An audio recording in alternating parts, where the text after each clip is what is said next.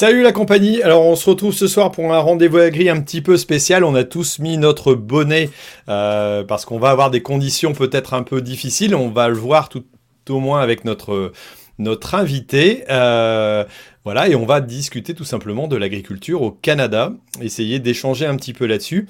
Euh, donc, bah écoute, on, on va pouvoir démarrer. Est-ce que les amis, ça se passe bien chez vous? Alors, on a notre ami euh, Martin. Salut Martin, ça va? Bonjour, chers amis, comment ça va? Ça va et toi? Oui, très bien. Alors, comme on dit chez toi, on va essayer de se tirer une bûche et discuter autour. C'est ça Non? C'est une expression? Oui, oui, certainement. Tirez-vous une bonne bûche euh, à votre guise. bon, alors je te présente nos deux autres acolytes, euh, non pas alcooliques, même si on peut se poser des questions de temps en temps. Euh, voilà. Euh, allez, on commence par le premier qui était arrivé, c'était Bruno. Ça va Bruno? Salut, salut Thierry, ça va très bien. Bon, allez, présente-toi, dis-nous, t'as as, une carte de France là, t'es situé où toi sur la ah. carte agri Twitos Ouais, c'est là. en, haut, en haut, la région Hauts-de-France, là, ici. Voilà, dans l'Aisne, pas très loin de chez moi. Voilà, c'est ça. Euh, donc toi, tu es agriculteur. Qu'est-ce que tu fais dans la vie à part ça? Tu bosses un peu ou tu t'ennuies Non, je, ne travaille pas, je, fais la manche. Alors, euh, je suis agriculteur, je suis comme toi, j'essaie d'être un peu actif euh, pour expliquer mon métier sur le réseau à travers l'assaut François Equitos, entre autres. Et puis j'ai diverses casquettes en fait qui m'occupent pas mal.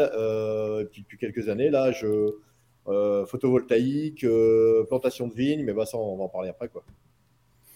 Ok, ben on va pouvoir continuer à se présenter. Alors, je vais présenter rapidement JB aussi, ou plutôt il va se laisser se présenter. Alors lui, il est juste un petit peu en dessous.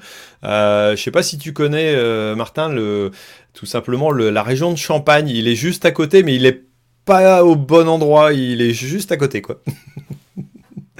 ouais, moi j'en bois, mais c'est tout. T'en profites pas. Je, vois, hein, je peux avoir les contraintes, mais je n'en produis pas. Bon. Et donc moi je suis agriculteur, euh, céréalier, la petite spécificité, euh, outre produire d'électricité aussi, euh, c'est de faire des pâtes, voilà, avec du blé dur. Français, pas canadien. Ça chauffe. Ça chauffe. Non, je croyais que c'était la moutarde qui venait du Canada, moi. Il me semblait ah, que c'était ça. Aussi. Bon, il y a Cyril qui dit que tu as des petits yeux, JB. Alors, je sais pas euh, ce qu'il en pense, mais après, il revient d'une semaine de salon, il est reparti, il a été démonter la, la tonnelle, euh, la pergola, euh, il est reparti faire des petits tournages. Donc, il y a pas mal de. Il y a pas mal de. Ils l'ont usé, ils l'ont usé. voilà. Et on va quand même laisser à notre ami Martin se, se présenter. Alors, je présente tout simplement les sujets de ce soir. On est avec un interlocuteur donc, qui nous vient directement du, Canada. Euh, on va parler de l'évolution euh, quelque part du climat, les, conditions climatiques. Est-ce que chez vous aussi, c'est pareil, on voit des évolutions? Est-ce que vous avez des, problèmes aussi avec la, la population, l'écologie, le véganisme? Est-ce que ça a évolué avec le Covid? On en avait déjà parlé un petit peu à l'époque. Euh, et puis les préoccupations globalement des agriculteurs canadiens, parce que c'est important aussi de pouvoir découvrir un petit peu ce qui se passe à droite à gauche. Euh, voilà. Donc vous êtes en direct euh, sur le rendez-vous agri, donc une émission qui se passe en direct sur YouTube et sur Facebook. On est déjà quelques-uns euh, de connecter dessus et vous pouvez la retrouver tout simplement en podcast un petit peu plus tard. Donc allez Martin, je te laisse enfin quand même la parole parce que c'est toi l'invité d'honneur. Allez, présente-toi. Ouais, bonjour à tous et à toutes. Euh, donc oui, je suis journaliste à la Terre de chez nous, ben, qui est le penchant finalement québécois de la Terre de chez nous en, France. je suis ici depuis quoi une douzaine d'années que j'écris à temps plein pour le journal. J'ai aussi euh, une petite euh, exploitation, une petite terre euh, au Québec. C'est principalement du grain. On fait maïs, soya, blé, un peu de, bois en arrière, c'est tout. Ok, ok. Et les poissons? Non, ça n'a rien à voir, les poissons. Mais j'aime beaucoup le poids et les poissons. En fait, c'est un hobby, c'est un passe-temps brochet, hein, que j'ai pêché en Norvège, même ici. Hein. Ah, Ok, ok, ok. Bon, donc la, Terre, c'est le, c'est un peu le journal local euh, euh, qui parle tout simplement de l'agriculture euh, globalement au Québec, quoi. C'est ça? Local, c'est un peu insultant, Thierry. Hein? C'est un journal national. National, international. Pardon, euh, local. Euh. non, je t'agace. Hein, mais euh, on couvre tout, tout, le Québec au complet. pour vous donner une idée, on peut faire des reportages des fois avec 1000 km de, de distance hein, avec ce, pour le territoire. Ouais, d'accord. Quelque part, vous, vous avez aussi un, un, territoire qui est, qui est très grand en termes de, de superficie, moins de population peut-être globalement euh, qu'en France. Hein. Euh, si on parle la région, euh, la région qui est, enfin, le Canada, c'est grand comme, alors j'ai pas d'idée, mais c'est au moins dix fois la France au minimum, non? Je ne pas te dire le ratio, mais par contre, il faut faire attention. On a beaucoup de beaucoup de terres qui sont inutilisables au niveau agricole. Des, massifs montagneux, le bouclier canadien qui est, qui est du roc finalement. Euh, alors, notre portion agricole est vraiment minime comparativement même à vous. On a, on mm-hmm. a à peine euh, quoi, euh, un million d'hectares ici. D'accord. D'accord. Ouais, alors, je ne sais plus combien on est en France. Est-ce que vous savez me dire, Bruno alors, je ne sais pas si nous, c'est de l'ordre de 50. 50 alors, c'est en millions de kilomètres carrés. Est-ce que ce serait possible d'avoir un écart aussi important Oui, mais par contre, Thierry, je te donne le Québec mais j'ai pas inclus là-dedans euh, tout l'Ontario, les prairies. Euh, là, par contre, on, voilà. on chiffre. Hein. D'accord, d'accord. Ouais, donc ça, peut-être que ça représente un, l'équivalent d'un, beau département euh, français quelque part, si, si on voulait comparer. Euh, ça peut donner une petite idée un petit peu du, de, la différence de, surface. Alors, euh, on va entamer nos, nos, petits sujets. Alors, je ne sais pas si vous êtes suffisamment présenté, si tout va bien, vous êtes à l'aise? Très à l'aise. Parfaitement à l'aise. Alors, j'aimerais aussi avoir une réponse de la part de nos auditeurs. Est-ce que vous nous voyez, vous nous entendez bien? Je vois qu'il y en a quelques-uns qui sont en ligne. Euh, il y a Cyril, il y a notre ami aussi des Alpes euh, qui nous fait un petit coucou. Laurent, Léon Fonce. Tiens, Léon Fonce, c'est un nom particulier. C'est un surnom, ça. C'est comme Dame Belle-Père. Hein. C'est Ah ouais, de, de Loche, c'est ça euh, Cyril, on le connaît. On a notre amie Laetitia qui est derrière, qui est en train d'écouter aussi. Ma, ma petite euh, travailleuse de l'ombre qu'on voilà, qu'on va, qu'on va peut-être, euh, j'allais dire, mettre en avant ce soir, étant donné que c'est quand même la journée de la femme. Euh, donc on, va faire cette petite remarque. Alors Bruno, je suis un peu déçu quand même, je t'attendais avec une perruque. je pense que d'ici la fin de la... la journée de la femme, oui, oui. Ah, franchement, tu pourrais pas faire autrement. Non, mais attends, on a beaucoup échangé aujourd'hui sur le réseau pour rendre honneur à toutes nos agricultrices qui sont, qui sont top un tiers d'agricultrices en France. Hein. Je ne sais pas au Canada combien vous avez de pourcentage d'agricultrices. Il y en a beaucoup, quand, même, mais par, contre, les agricultrices qui sont propriétaires, euh, proportion, euh, Oh là, il y a, y a, un écho qui est arrivé, je ne sais pas pourquoi. Qui est-ce qui a, mis, son, micro, Bon, tu avais raison, Thierry, 40% des sols français cultivés. 40%, ouais. Et donc, ça fait quoi? À peu près 50 millions d'hectares. À peu près 50 millions d'hectares. Il me semblait que je l'avais écrit dans le bouquin, mais j'étais plus sûr. Oh là, il y a tout à coup un monde fou qui est arrivé derrière. Il y a Pascal qui nous rejoint, il y a Flo, il y a Dylan, il y a Ismaël, il y a Lofty. Donc euh, bonsoir à tous. Euh, allez, on va commencer peut-être par le changement climatique. C'est quand même une des questions euh, un peu primordiales qu'on a tous un petit peu à l'oreille. alors, qu'est-ce que ça donne au Canada, au Québec? Quelles sont les conditions actuelles? Parce que nous, on se rend compte qu'on a eu très peu d'eau, très peu de neige. Euh, donc les massifs montagneux sont à peine, euh, à peine couverts. Alors là, tout à coup, depuis euh, le début de semaine, on commence à reprendre un petit peu d'eau, mais comment ça se passe chez vous actuellement alors? Premièrement, Thierry, le son est bon Ça va? Impeccable. Écoute, c'est tout bon. Mais ici, changement climatique, honnêtement, c'est comme un peu en deux, en deux teintes que je pourrais vous, vous le décrire. étonnamment, il y a des beaux côtés ici, puis il y a des mauvais côtés comme chez vous, on a un peu de, sécheresse dans certains coins. On voit que les maraîchers, euh, ils ont des réserves d'eau qui, euh, qui s'épuisent à certains endroits, même des un peu de, de, disputes euh, sur, sur l'eau pour l'accès aux puits.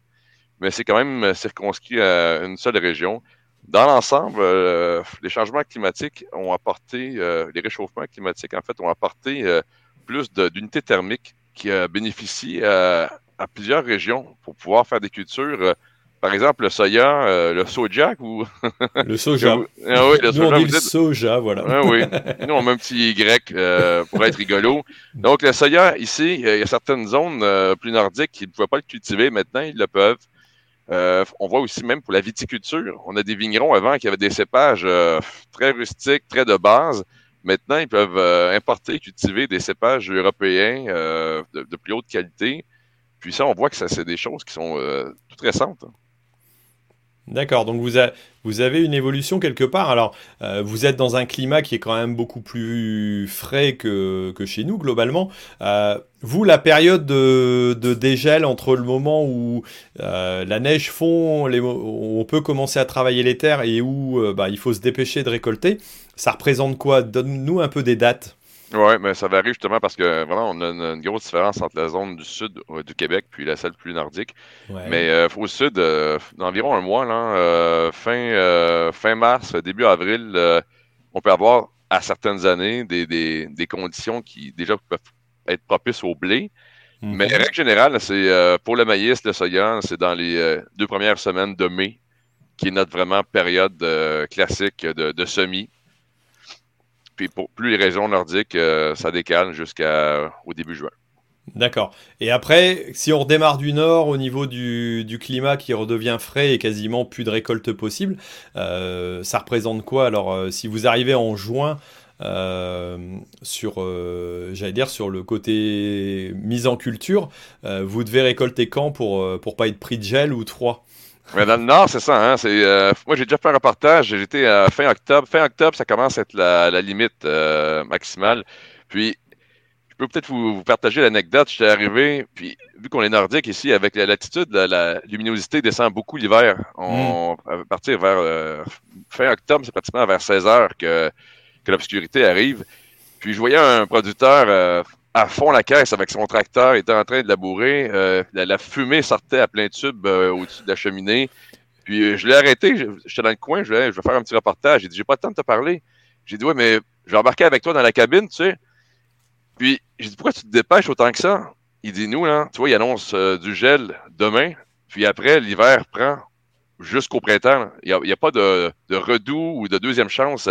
Le sol va être gelé, puis c'est fini pour nous il y avait comme une espèce d'adversité euh, qu'on n'a pas au sud, puis euh, qu'au nord, ils ont. C'est pour ça, justement, qu'ils se risquent moins, jusqu'à tout récent, à faire des cultures comme le maïs, euh, soya. Ouais, d'accord, on, on, arrive dans des conditions qui sont compliquées. N'hésitez pas, hein, mes, mes colocataires là, de la soirée, de, de mettre votre grain de sel. Bruno, je te sens chaud. avec des jours aussi courts, est-ce que les poules pondent quand même? Ouais, mais les poules, c'est ça. Nous, c'est tous euh, en bâtiment, euh, c'est l'éclairage intérieur. Ils réussissent à, avoir vraiment une, pleine, production. même chose pour la production laitière, par exemple. Ils ont travaillé beaucoup même sur la luminosité, euh, les périodes de lumière, la, le degré, le nombre de, de, luxe qu'il faut. Hein. puis vraiment, ça, ils sont adaptés. Alors c'est intéressant comme question quelque part parce que moi j'ai eu l'occasion de, me promener aussi euh, euh, au Québec un petit peu et de voir un peu comment ça se passe. Et j'avais eu des remarques euh, d'auditeurs qui me disaient mais pourquoi les vaches sont en intérieur J'avais quand même visité une, une étable entravée, ce qui est quand même un peu plus rare chez nous, mais bon, c'était encore une petite, euh, une petite structure avec une alimentation pour autant qui était bien organisée, avec un espèce de robot distributeur, euh, voilà, dans l'alimentation. Mais euh, en même temps, espérer mettre des vaches dehors au Québec, c'est quand même relativement compliqué. Tu, tu, me confirmes ou tu m'affirmes, Martin? Mmh, Moi, je suis pas d'accord avec ça. les gros troupeaux, c'est vrai que c'est plus difficile, c'est une logistique qui, qui est plus difficile mais on en voit beaucoup dans le bio, premièrement, vous savez, c'est obligatoire mhm. euh, que les, vaches à l'extérieur. Puis euh, j'ai des super belles photos de vaches à, moins 20 degrés Celsius dans la neige qui courent euh, comme des folles, pas de face. Il y a vraiment moyen d'envoyer des vaches, surtout au pâturage l'été. Autant que les journées raccourcissent à l'automne, vous le savez, au printemps, ici, c'est l'inverse. même au mois de juin, c'est de, 4 heures le matin jusqu'à pratiquement 22 heures le soir. La luminosité, ça fait des, des plantes qui offre un plein rendement. Puis euh, les vaches au pâturage, c'est vraiment gagnant. C'est certain que l'hiver, avec des fois la, glace, il peut avoir des problèmes au niveau des membres et tout. Euh, c'est pas tout le temps rose. Il faut que l'agriculteur ait vraiment une bonne, euh, bonne procédure pour envoyer ses vaches à l'extérieur. Ça demeure plus marginal l'hiver, je suis d'accord avec toi, mais plusieurs le font. Ok, donc ça, ça, veut dire que c'est pas une, une, fatalité, quelque part, vous évoluez aussi dans, euh, dans les pratiques en disant les vaches peuvent aussi vivre à l'extérieur euh, de façon plus courante. Bruno, je te le sentais. Euh, Justement, tu parles, tu parles du bio. Chez nous, en France, c'est 11% des surfaces agricoles et au Québec, c'est combien? Ouf, Bruno, je ne veux pas te, te savoir. Est-ce que c'est 2%, 2 je crois, mais c'est vraiment pas énorme. Ok. donc Il y a eu tout un bon, par contre. Si je peux vous faire juste un peu le, parallèle, je sais que le, Québec versus le reste du Canada, on a vraiment pris en avance euh, au niveau du bio. Il y a eu plusieurs politiques gouvernementales favorables euh, à l'augmentation des, superficies en bio. OK, merci. Mais euh, est-ce que vous êtes producteur bio? Comment? Êtes-vous producteur bio? Toi, Thierry? oui, en partie, sur aller un peu plus d'un tiers de l'exploitation. on a mis un, on a fait un frein quelque part sur la, transition, hein, parce que là, concrètement, au niveau des marchés, c'est hyper compliqué de, de, trouver des marchés qui, qui sont porteurs là-dessus. Donc, euh, on a eu euh, une évolution très, euh, j'allais dire très positive, aller de 10% par an globalement jusqu'à alors jusqu'au Covid, pendant le Covid c'est pareil, ça a été un élan euh, hyper élevé, sauf que là on est revenu à, l'époque de 2019, voire euh, on voit que ça commence à perdre. Alors il n'y a pas que la bio, hein, il y a aussi euh, tous les AOP, les, produits qui ont un peu plus de, coûts quelque part au niveau économique parce que bah, ils ont un coût de production plus élevé, qui prennent, qui prennent cher quelque part en ce moment parce que bah, on parle de récession, on parle de, pouvoir d'achat. Euh, j'imagine que chez vous, c'est un peu la, même chose, non? Ou comment ça 100%. Si je te prends l'exemple, euh, la production laitière, le bio avait des augmentations de volume phénoménales à chaque année. Euh, les producteurs ressortaient de leur assemblée le torse bombé en se disant ça y est, on est vraiment sur une, sur une lancée. Mais dernièrement, on a eu comme deux, deux facteurs assez importants. La, la compétition euh, marquée des, euh, des, boissons végétales à base d'avoine, euh, peu importe, le, on ne dira pas le terme le lait d'avoine, mais boisson d'avoine, vous voyez ce que je veux dire, a créé une, compétition chez les bio. Puis l'augmentation de prix, les marges même d'ailleurs des supermarchés. Je faisais un petit reportage dernièrement, un Costco. vous connaissez Costco? Avez-vous Costco? Ah, oui. Bon, Costco. dis-le pour nos auditeurs, parce que tout le monde ne connaît pas non plus. Hein. non, mais excusez, Costco, la, super chaîne américaine euh, qui est d'entrepôt, hein, c'est tout le temps des, prix euh, techniquement plus bas. Mais dans le cas du lait bio, il y a une énorme différence. On voyait pratiquement du 60% moins cher en termes de prix affiché entre un, carton de 2 litres euh, de lait bio au Costco versus un supermarché traditionnel.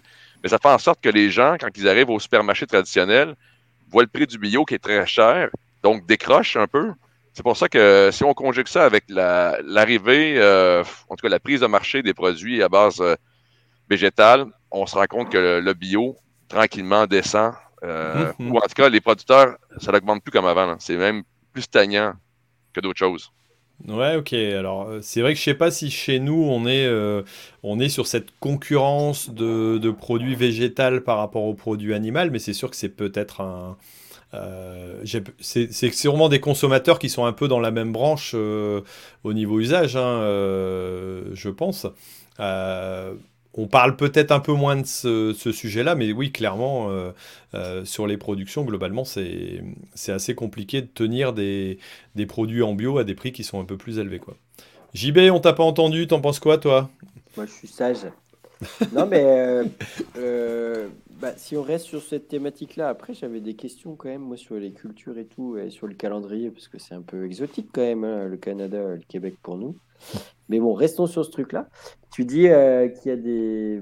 Le bio baisse parce qu'il y a des gens qui veulent plus consommer du végétal. Est-ce que c'est pareil dans la consommation de viande euh, bovine euh, dans votre pays? Est-ce que ça. Il faut plus manger de viande et, ça baisse ou chez vous, vous en foutez Très bonne question, JB. Parce que le, les fameuses galettes de viande végétale euh, avaient pris un essor assez fulgurant euh, ces dernières années. Euh, les grosses compagnies américaines aussi ont mis beaucoup d'argent pour améliorer la recherche et le développement. Puis à tel point que les, gens qui étaient en production bovine commençaient à, penser que c'était fini leur marché. Hein. Mais dernièrement, on a vu même l'inverse. En tout cas, sans parler d'inverse, les compagnies qui vendaient beaucoup de, de, viande végétale, on voit que les ventes aussi baissent. Il y a des restaurants qui retirent la viande végétale de leur menu. le, en bon français, le buzz commence à, être moins long, on dirait. D'accord. Alors, ce qu'on voit peut-être moins, enfin, je sais pas, vous, vous, me direz ou pas, mais c'est vrai qu'on en entend parler en France. Alors après, euh, nous, on vit peut-être un peu dans nos campagnes et, euh, la vie parisienne fait peut-être que le côté véganisme est plus, euh, est plus développé, hein, mais on n'a pas l'impression que ça prend une ampleur phénoménale. Après, si chez vous, quelque part, c'est euh, la hype est passée et puis on se retrouve un petit peu dans, dans un moment plus creux, c'est qu'on se rend compte que c'est pas si. Euh, euh, comment C'est peut-être une tendance de mode et qui, va finir par passer, quoi.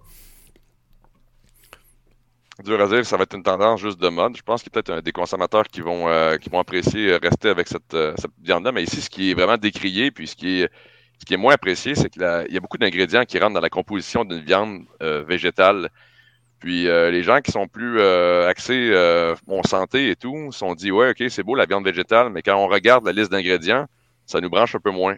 Puis je pense que le temps que les compagnies réussissent à rattraper peut-être euh, de créer des produits de viande végétale avec des listes d'ingrédients plus, plus écourtées, avant qu'on arrive à cet endroit, à ce point-là, peut-être qu'on va avoir un, petit creux de vague. Ok, ok. je pense que là-dessus, nous, on doit être un peu, bah, si on se fie à ce que tu dis, on doit être un peu en retard parce que nous, la tendance, elle est quand même à monter hein, sur ces consommations-là. Au CIRA, qui est un salon de l'alimentation là, à Lyon, là, euh, manger euh, non carné, euh, les steaks de lentilles, et, puis voilà, toute imitation de saucisse à je sais pas quoi, et steaks de lentilles, achat, c'était le sujet. quoi. Et quand tu manges à Paris, effectivement, tu peux trouver des plats, même dans des, dans des restos classiques, des plats sans viande du tout. Hein, c'est donc nous, on est peut-être encore euh, un peu au début de la vague, et peut-être que dans 5 ans, on dira comme toi.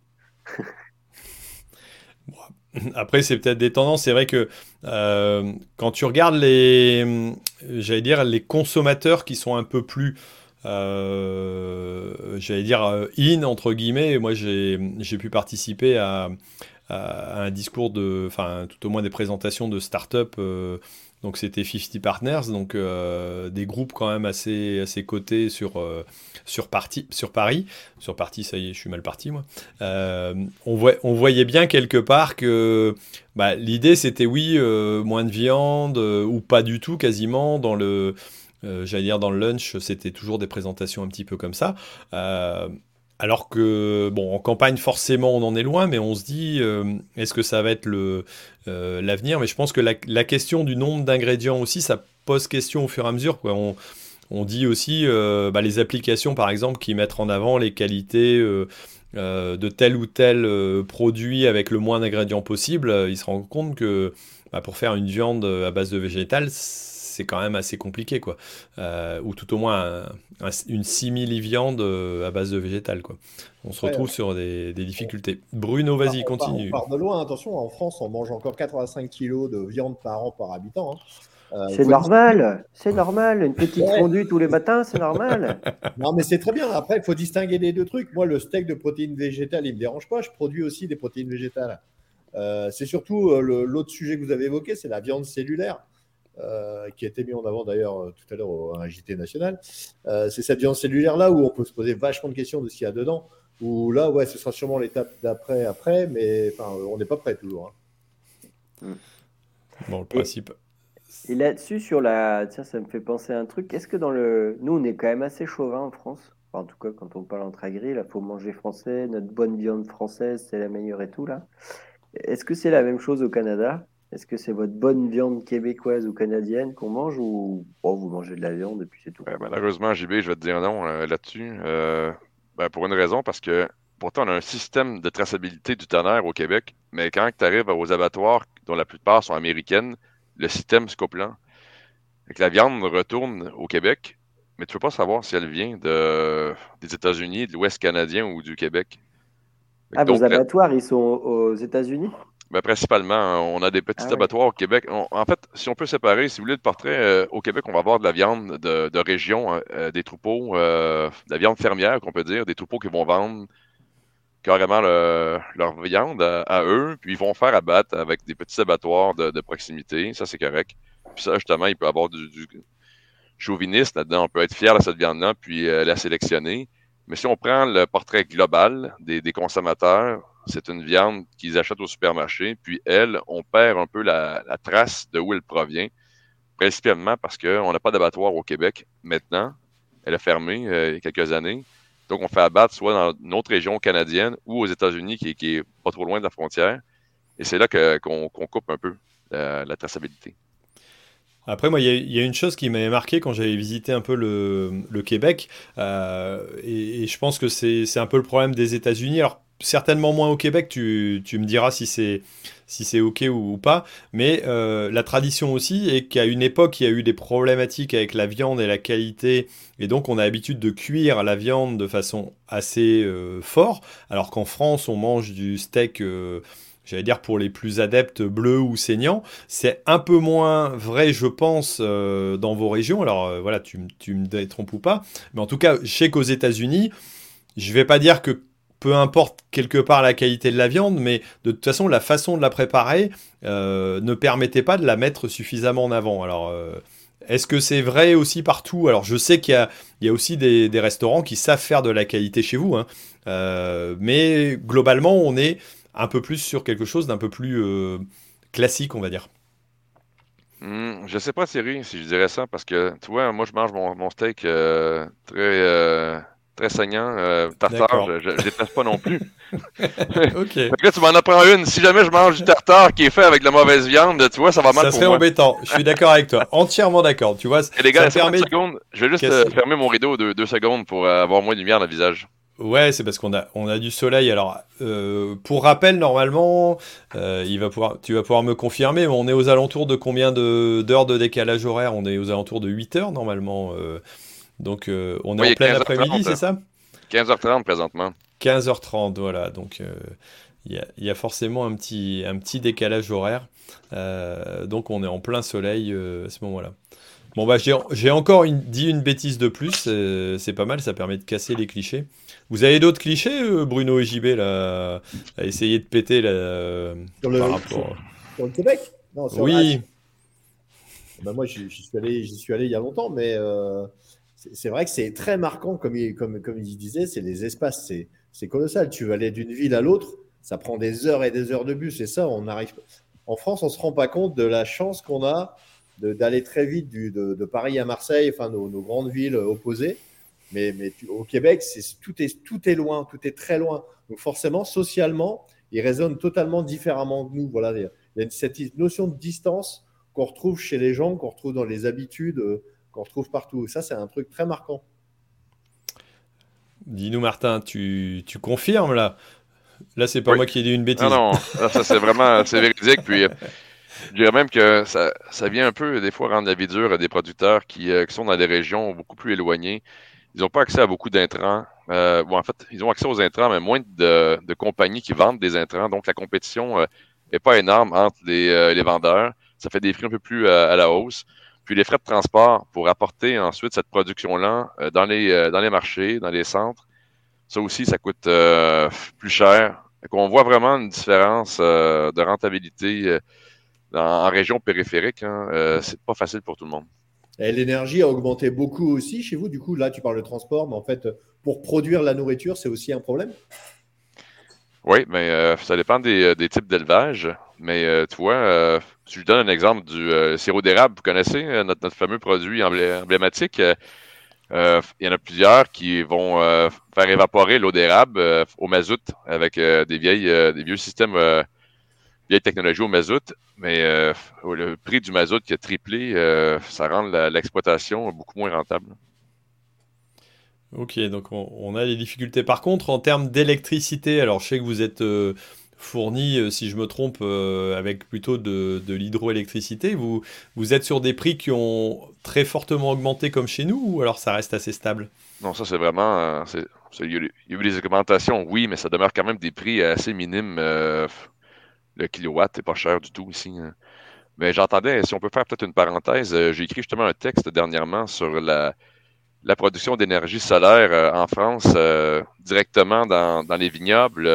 J'ai trouvé ça vraiment intéressant. Puis c'est comme une pratique ici, l'éolien, qui, qui, commence à grandir un peu plus, qui embête les producteurs aussi dans certains cas parce qu'on vient gruger un peu de territoire agricole. Je ne sais pas si vous pourriez pas m'en parler un peu, euh, comment vous, euh, vous intégrez euh, tout ce qui est éolien, solaire, sans, sans, sans, venir un peu restreindre la, capacité de production agricole? Ah. Alors, qui est-ce qui se lançait dessus Bruno?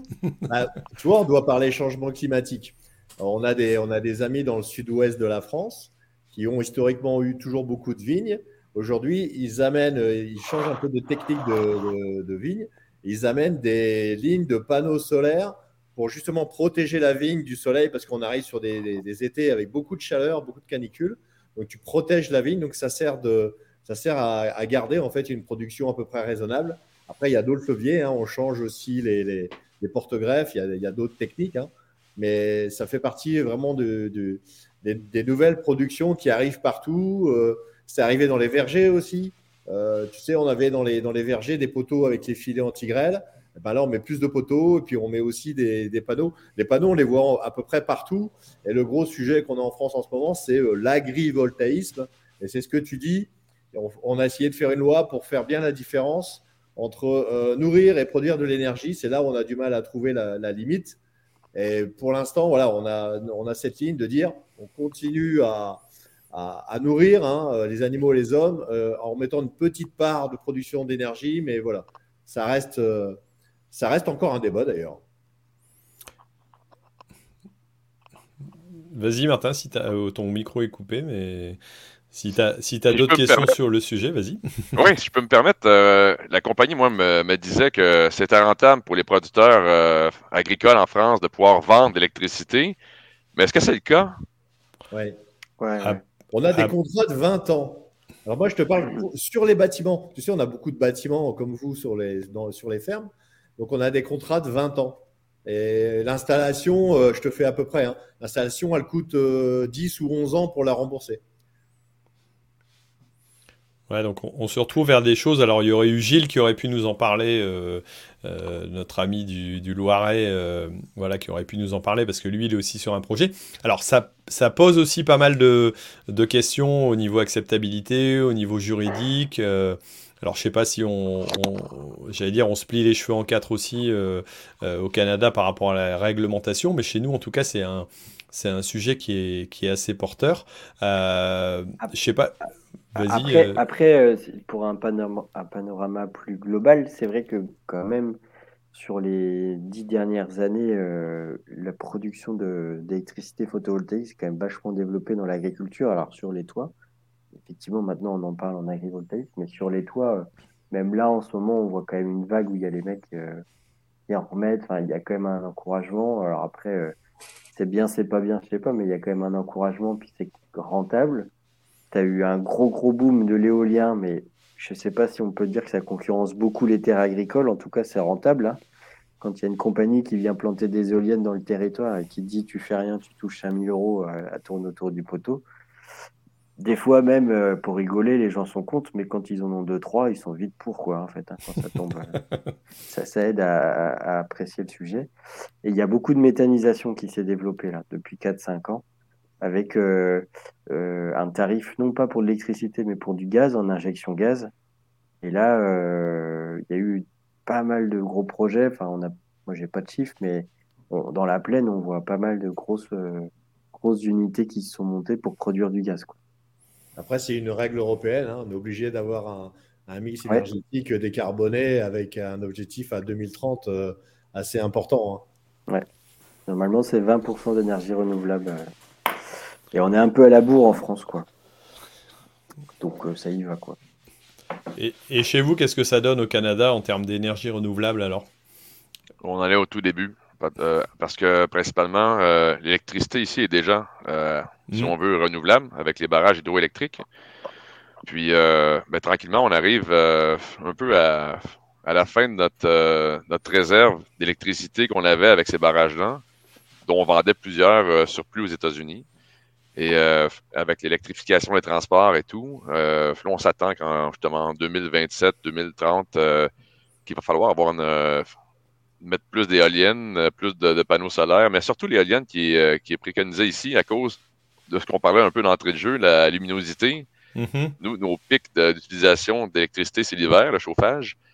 Euh, puis ben, c'est l'hiver que tu as moins de lumière. c'est pour ça que le, solaire est moins préconisé. Puis là, l'éolienne, euh, on embarque dans un, appel d'offres qui euh, va vraiment peut-être changer un peu le territoire québécois parce qu'on a beaucoup d'éoliennes qui risquent de s'en venir.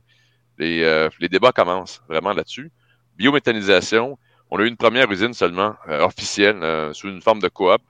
10, 12 producteurs laitiers qui ont été réunis puis qui vendent comme un partenariat, je pense, euh, ou de l'actionnariat pour avoir euh, de l'argent en retour. C'est du, du, biogaz, du gaz vert, un peu comme, comme chez vous. Mais par contre, euh, ce qu'on m'a dit hors micro, c'est pas si, si, rentable que ça pour l'instant. Je sais pas si c'est l'efficacité de l'usine en tant que telle, mais les producteurs n'avaient pas de l'air à dire que c'était une usine pour faire des millions de dollars.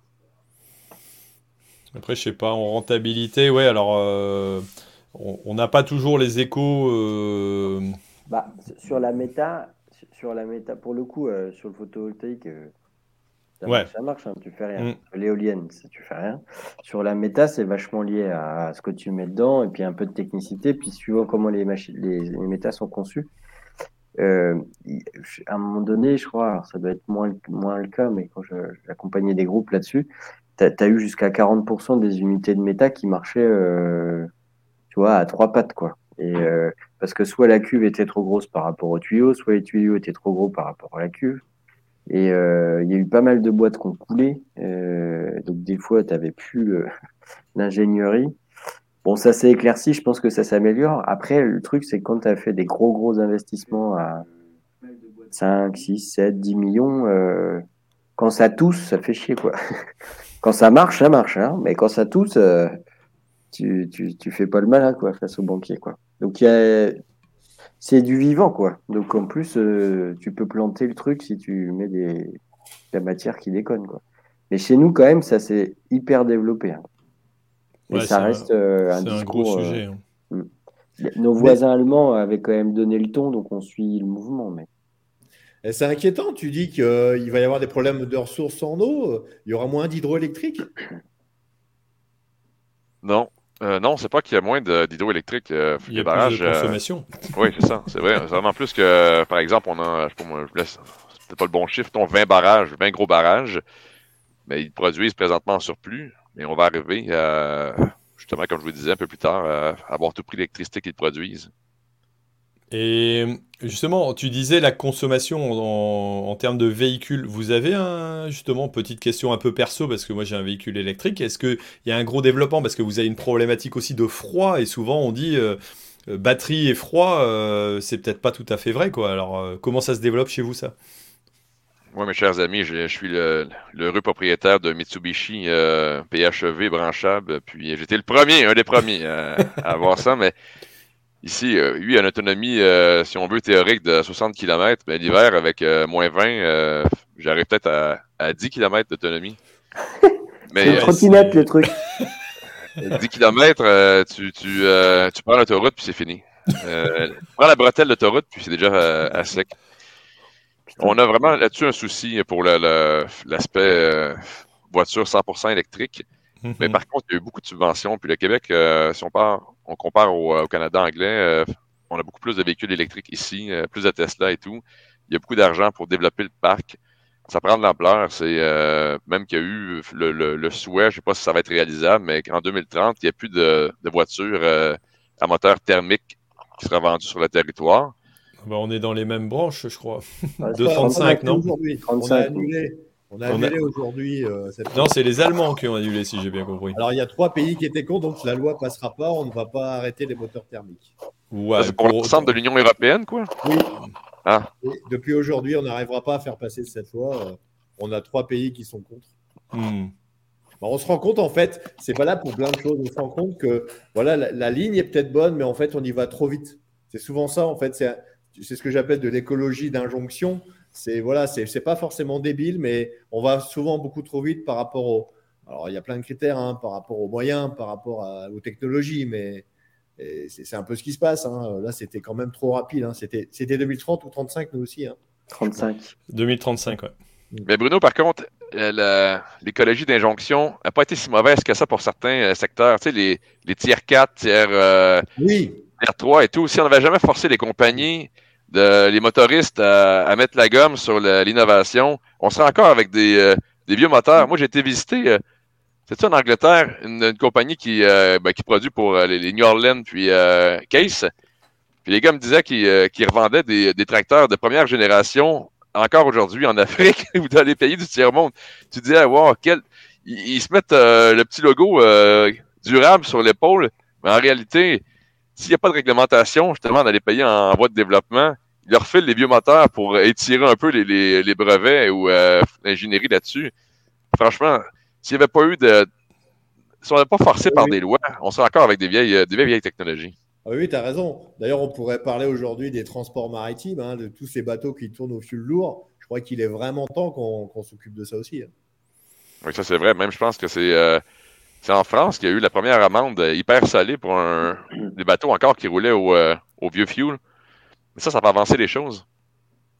C'est vrai. Ouais, on y est aussi. Bon, JB, tu avais, une orientation là, de, questions sur le, climat aussi et sur les, euh, date d'implantation de culture, on, peut revenir peut-être un petit peu là-dessus. Alors, on tourne un petit peu sur, le, sur les questions, mais c'est intéressant. Non, mais après, tout connement, hein, enfin, parce que vous êtes passé un peu vite pour moi, hein, pour mon petit niveau intellectuel. surtout qu'en ce moment, il est fatigué, le garçon. Alors. Ouais, c'est ça. Mais en fait, si j'ai bien compris, là, vous êtes euh, les doigts de pied en éventail. Vous allez commencer à bosser au mois de mai, quoi. C'est ça? Vous allez ouais, comme des fous Oui, effectivement.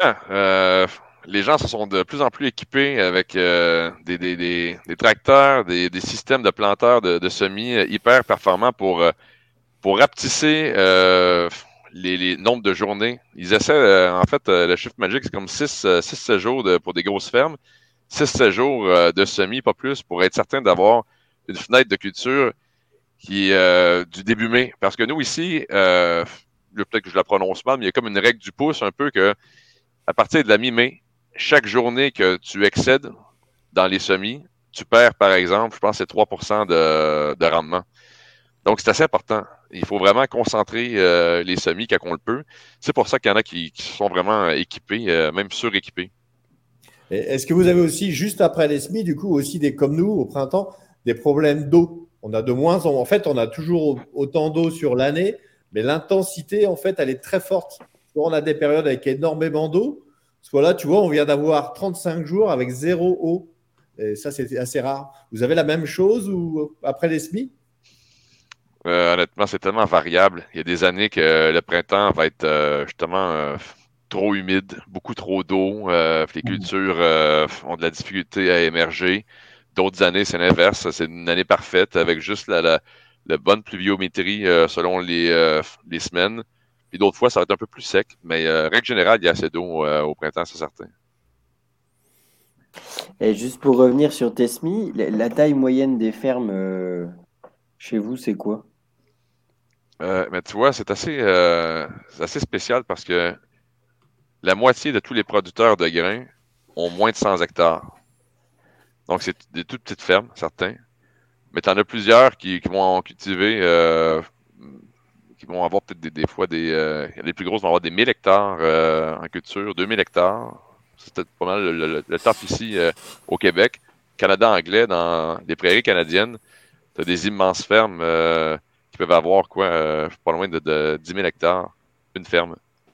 Fait que ça varie. Chez nous, c'est 70 jours. Chez nous, c'est 70 hectares. ah oui, la moyenne La moyenne. Bon, c'est pareil, hein, on a, on a des écarts. Alors, des, des 1000 hectares, on en voit, des 2000, il en existe sûrement. Euh, mais mais c'est vrai que le, globalement, après, je pense que on n'a pas que des cultures céréalières non plus. Euh, enfin, chez vous non plus, mais.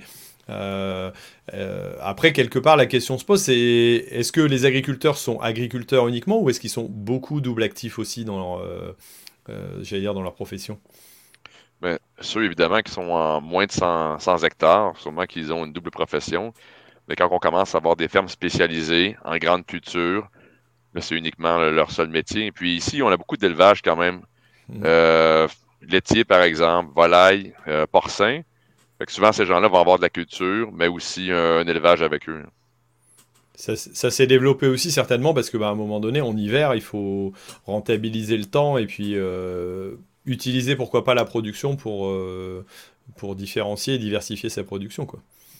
Oui, exact. Euh, puis, l'hiver, honnêtement, on peut, le voir comme étant terrible, mais les gens se sont habitués. Puis, ont développé un paquet de, de méthodes une ferme laitière, par exemple, vous le savez, une vache, même, euh, elle n'aime pas les, grandes chaleurs. Elle, euh, on chauffe pas les étables. même quand il fait moins 30, euh, les vaches, c'est pas chauffé. puis elles performent très bien. C'est évidemment dans les, cas des bâtiments d'élevage, poule pondeuse, le porc, là par contre, il faut que tu chauffes au propane. Puis, je sais pas si c'était Bruno ou JB qui disait ça au début.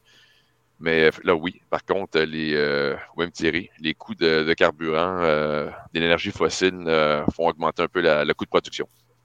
Ça, devient plus compliqué à, rentabiliser quelque part. Quoi. Après, moi, pour avoir visité des élevages aussi en, en vache laitière, on isole plus facilement aussi un bâtiment qu'on le fait en France où il est ouvert. Euh, euh, voilà, donc euh, on sait qu'un animal peut accepter des froids, mais chez vous, là, là, en ce moment, on est, on est à quoi comme température pour avoir une idée là? C'est super doux présentement. On a un hiver vraiment mollo, moins 5, pas plus. On a eu comme deux journées de, moins 30 qui ont glacé tout le monde, mais pour la suite, on n'a rien eu. Rien eu de froid. parfois, on a comme des, des quatre, une dizaine de journées à moins 15, moins 20. Mais, surprise, rien de ça cette année. D'accord. Nous, on a eu, nous, on a eu quelques journées en négatif, quoi, à moins 5, moins 6. Donc, euh, c'était un hiver quand même relativement froid. donc, je sais pas ce que vous avez eu chez vous, mais c'est, pareil. Bon, euh, un climat un peu perturbé quand même, quoi. Mm-hmm. Bon, est-ce que vous avez d'autres questions euh, Ouais, moi j'en ai. C'est quoi ton regard, là, donc outre-Atlantique, sur la France et son agriculture? Sans, objectivement, euh, sans dire que entre nous, euh, est-ce que tu vois une agriculture euh, performante, ringard, vous allez nous écraser Mais moi, tu vois, je parle souvent avec des, des gens qui même vont importer de la technologie européenne ici. d'une part, au niveau de la technologie, on voit beaucoup d'innovation qui vient de, l'Europe, peut-être pas spécifiquement de la France, mais plusieurs machineries qu'on a maintenant ici, qu'on on avait plus de la machinerie américaine, si on recule il y a peut-être une, vingtaine d'années. Maintenant, tu as énormément de machinerie européenne. On le voit juste par le design, que ça vient d'Europe. Donc, il y a toujours un regard positif face à la technologie européenne qui vient ici. Mais d'ailleurs, on parlait de biométhanisation tantôt. Euh, tous, tous, tous, les projets qui sont sur, présentement sur, euh, dans les cartons sont tous avec la technologie européenne, euh, française notamment.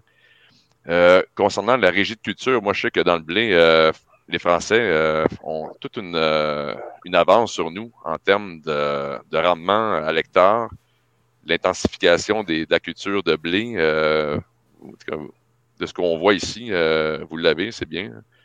le bio aussi, je sais qu'il y a plus d'avance au, au, niveau de la France que, que ce qu'on a le photovoltaïque, quand on parlait tantôt, on me disait que c'était la France puis euh, Israël qui avait comme le, pôle dans, ces deux technologies-là. Je ne sais pas si c'est euh, véridique. Mais non, euh, les gens ont vraiment ici une, très bonne vision, très bonne estime de l'agriculture française. On, des fois, on, est comme pris, nous, entre l'arbre puis l'écorce, dans le sens, la France, avec son espèce de, bannissement des OGM ou Monsanto et tout, nous, nos voisins américains, vous le savez, euh, sont à l'inverse. fait qu'on arrive des fois avec des cultures ici qu'on fait avec euh, des semenciers américains, mais qu'on veut exporter, par exemple, sur les marchés euh, européens. Puis on voit que ça peut se couper parce que la réglementation n'est pas la même. Puis en même temps, trouve ça bien, moi, d'avoir des, des débats sur les OGM, d'avoir une. on est chanceux quasiment au niveau mondial d'avoir un endroit comme l'Europe qui vont être beaucoup plus stricts sur le plan OGM d'avoir les Américains qui poussent euh, à, fond la caisse euh, à ce niveau-là, ça fait qu'on voit comme deux, deux, euh, deux visions ou deux, deux technologies qui, qui se développent conjointement, des marchés aussi qui sont différents. Ça, je pense, c'est positif. C'est intéressant de savoir que l'expression être entre l'écorce et l'arbre se dit voilà, au Canada. Je ne connaissais pas, mais c'est plutôt sympa. et de, voir que quelque part, vous vous dites. Alors, peut-être pas placé en arbitre, mais vous dire vous êtes au croisé de deux technologies, de façons de faire, de, façons de penser certainement assez différentes en termes de, réglementation. et, et je sais pas, alors vous, votre position, c'est de dire, bah, on essaye de voir ce qui vient de, meilleur des deux côtés et puis de, de s'adapter quelque part. Vous, vous avez, euh, enfin, euh, moi le Canada, on dit souvent c'est c'est les Américains en français, alors euh, avec la grandeur, avec voilà, mais par contre le, le cœur aussi, je pense aussi gros que, le, que, la France, si ce n'est plus. vous, vous, avez une position qui est certainement un peu intermédiaire là-dedans, quoi. Intermédiaire, mais tout dépend aussi de l'agriculteur lui-même selon ses valeurs tu vas en avoir qui vont être, euh, sans les catégoriser, mais plus, qui vont être plus à l'américaine, avec euh, le modèle euh, à fond sur les tout ce qui est pesticides, système de OGM, mm-hmm. philosophie américaine, puis d'autres qui vont beaucoup plus coller à ce qui est européen. D'ailleurs, on a beaucoup d'émigrants. maintenant, ils sont plus d'émigrants parce que ça fait comme deux, trois générations qui sont ici, mais des Irlandais, des Français, des Hollandais qui, qui sont à travers la campagne québécoise, qui ont apporté une vision différente, euh, puis euh, qui ont apporté aussi une façon de, cultiver un peu, euh, qui ont fait évoluer finalement l'agriculture d'ici. Hein. Justement, je voulais en parler aussi de la main-d'œuvre. Je vois qu'il y a Cyril qui pose la question aussi. nous, on a beaucoup de difficultés à trouver de la main-d'œuvre, surtout les saisonniers, tu sais, pour les récoltes à la main et tout, le maraîchage et tout ça. On a beaucoup de difficultés. Et puis même, même aussi, aussi pour les, que ce soit pour la céréale ou pour les élevages, on a beaucoup de difficultés à trouver de la main-d'œuvre. Donc, vous, vous, avez des, problèmes aussi sur la main-d'œuvre ou, toute la main-d'œuvre euh, vient un peu de, l'étranger ou comment ça, comment ça fonctionne? Nous, en fait, c'est rendu aujourd'hui que 30 de la main-d'œuvre agricole vient du euh, Guatemala, euh, Mexique. En fait, c'est nos travailleurs étrangers temporaires qui valent de l'or maintenant. Ils ont intérêt à venir avec un bonnet, hein, putain. oh oui, eh non, mais ça, je peux vous faire l'anecdote. Euh, j'ai déjà été sur une ferme laitière en, plein hiver, puis il y avait un travailleur guatémaltèque qui, euh, qui venait d'arriver. Il était frigorifié. Euh, honnêtement, et tu le voyais dans ses yeux que c'était pas juste désagréable le foie, mais c'était incompréhensible. mais il y en a certains qui, qui prennent honnêtement quasiment goût, hein, je pense, à revenir ici parce que il y en a plusieurs maintenant qui, qui vont faire les saisons. Ils vont travailler, par exemple, euh, dans les champs pour le, les productions maraîchères. Par la suite, on va les voir à l'automne pour les récoltes. Puis ils vont revenir au euh, finir le cycle au printemps pour entailler dans les érablières à ce temps-ci.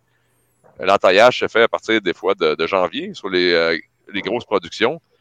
les Guatémaltèques ou peu importe, ils sont là avec leur manteau, puis ils sortent l'hiver.